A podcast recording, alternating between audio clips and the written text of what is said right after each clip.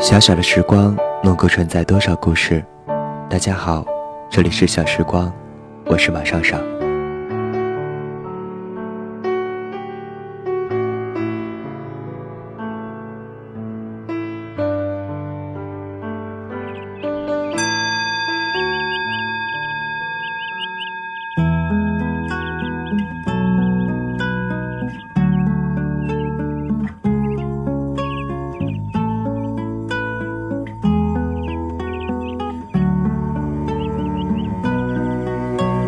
吃完晚饭，我在广渠门的夕阳下散步，看着一个个匆忙的表情在街上东奔西走。那天太阳的颜色特别的好，已经入秋，街边热气腾腾的包子不断的向上冒着白烟，朝向阳光相反的方向，最终融化在暖黄色的天空中。犹豫了一下，我走进一家火车票代售店，里面。坐着一个半瘦脸的中年男人，旁边还有一个非主流的打工妹。我冲他笑了笑，还有没有明天去太原的火车票了？里头的哥们儿认出了我，去五台山，国庆的火车票都特别紧张，我帮你看看吧。然后一脸慌张的看着我，要不要？出最后几张票了。我说多少钱？他说要不要？我说要。就这样，第二天清晨七点，我踏上了开往太原的火车。我想，这其实不过是被生活的琐碎压得喘不过气，想要掀开被子看看外面的世界罢了。火车上并没有许多的人，我背上了一个半人多高的登山包，在整个车厢里显得格格不入。火车发动的那一刻，车窗外的景色缓缓流动，如同被冲刷的一潭死水。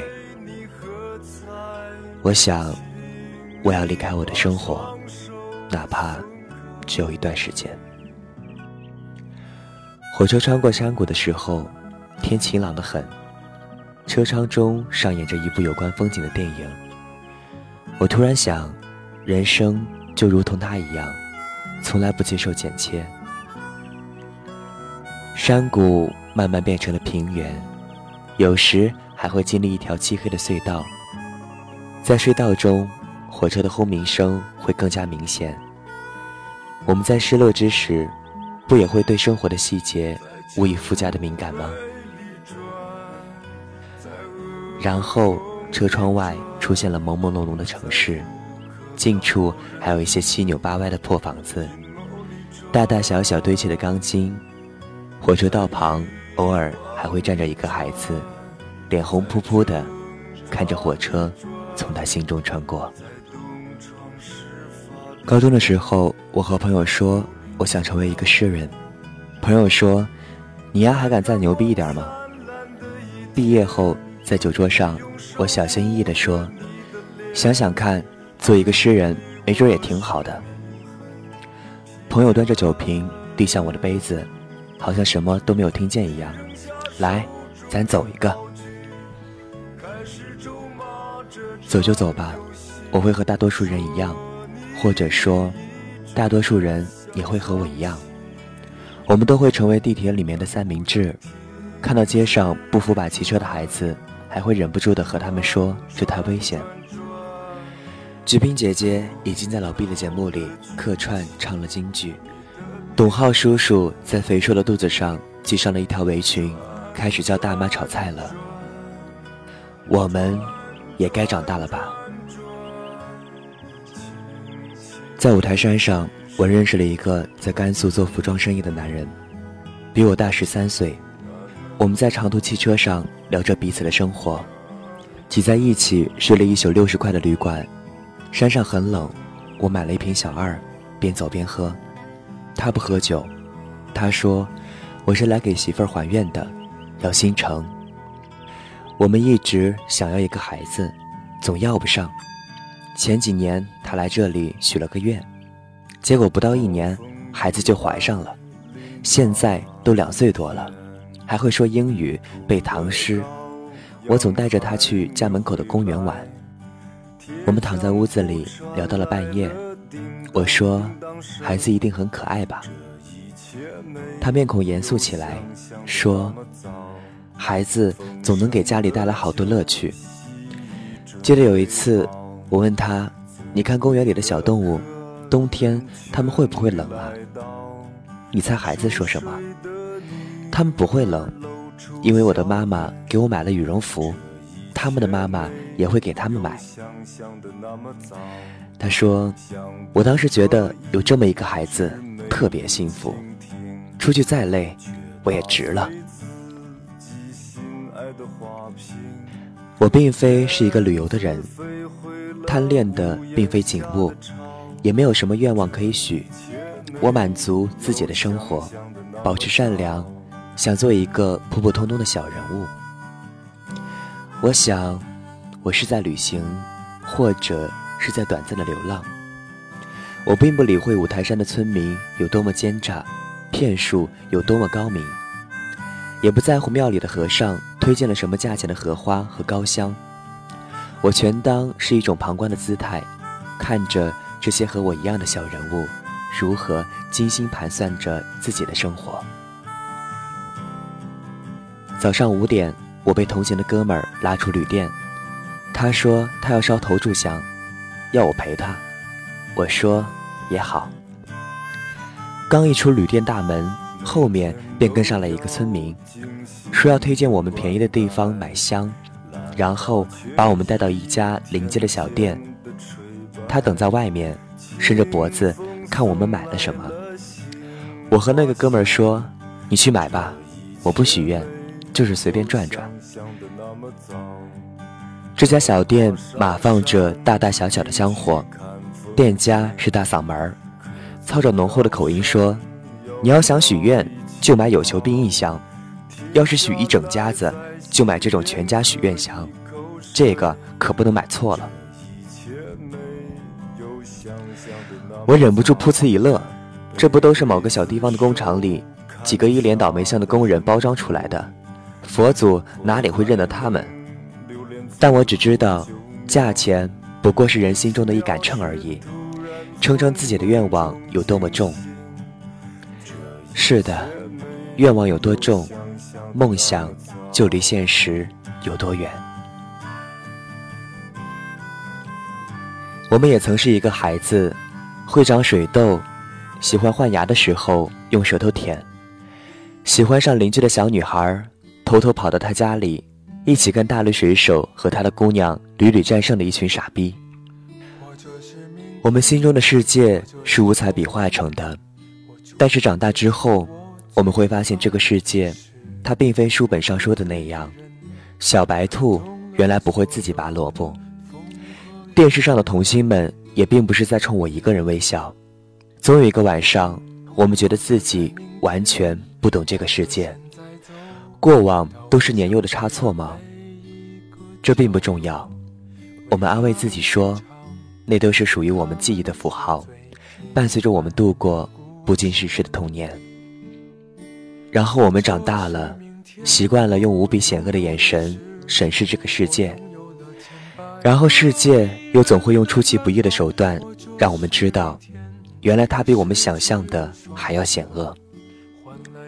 童星们像流星般陨落，他们有些还要背负着少年时的印记，活上一辈子，被人指指点点，惊声尖叫，甚至你忍不住想摸摸他的脑袋。哟，这就是电视里的那个西瓜头的小伙子呀，怎么变成这样了？哎呀！然后一定是一句歪里歪气的感叹：“时间过得真快。”时间的确很快，我们都老了，邻居的姑娘也变成了如今的大嫂了。偶尔想起毛爷爷在语文课本上对我们说：“世界是我们的，也是你们的，但归根结底还是你们的。”我一定会蹦起来骂街：“爷爷，您说错了。”归根结底，他分明谁的都不是。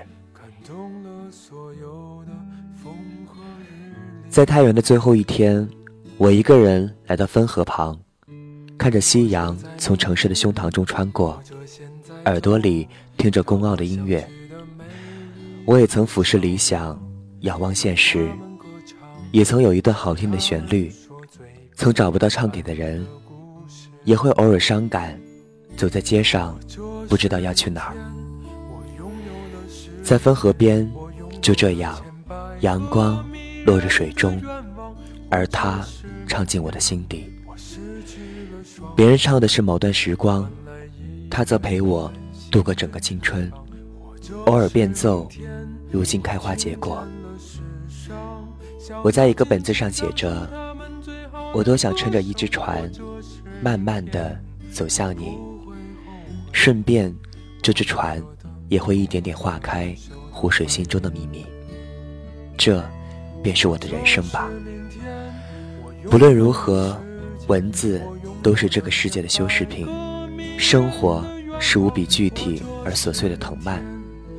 所以，看他继续一个人自说自唱的生活吧。不论用歌声还是文字，安静亦或聒噪，因为那种感觉都会像是落入大海的石头。一直潜到水底，触到另一块石头。那时一阵心悸，宫傲唱道：“也会突发奇想，去远方流浪。”是的，每当我想去流浪，你就站在湖水的中央。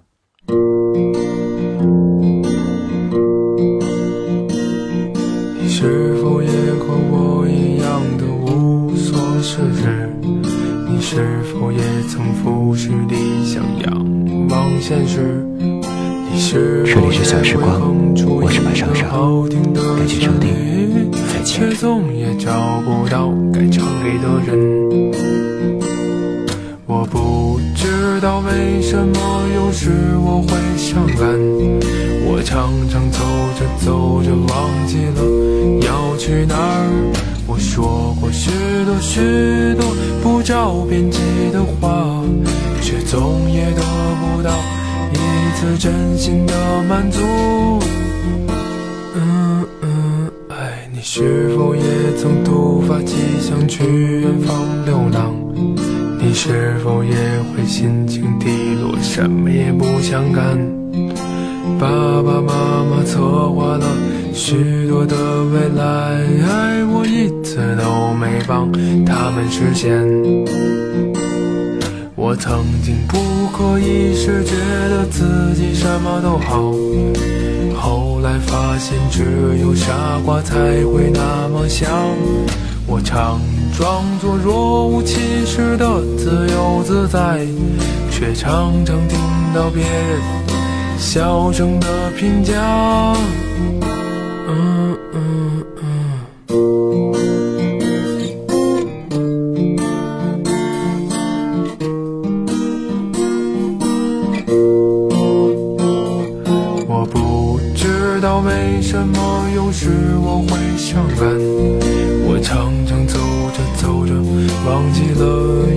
去哪儿。我说过许多许多不着边际的话，却总也得不到一次真心的满足。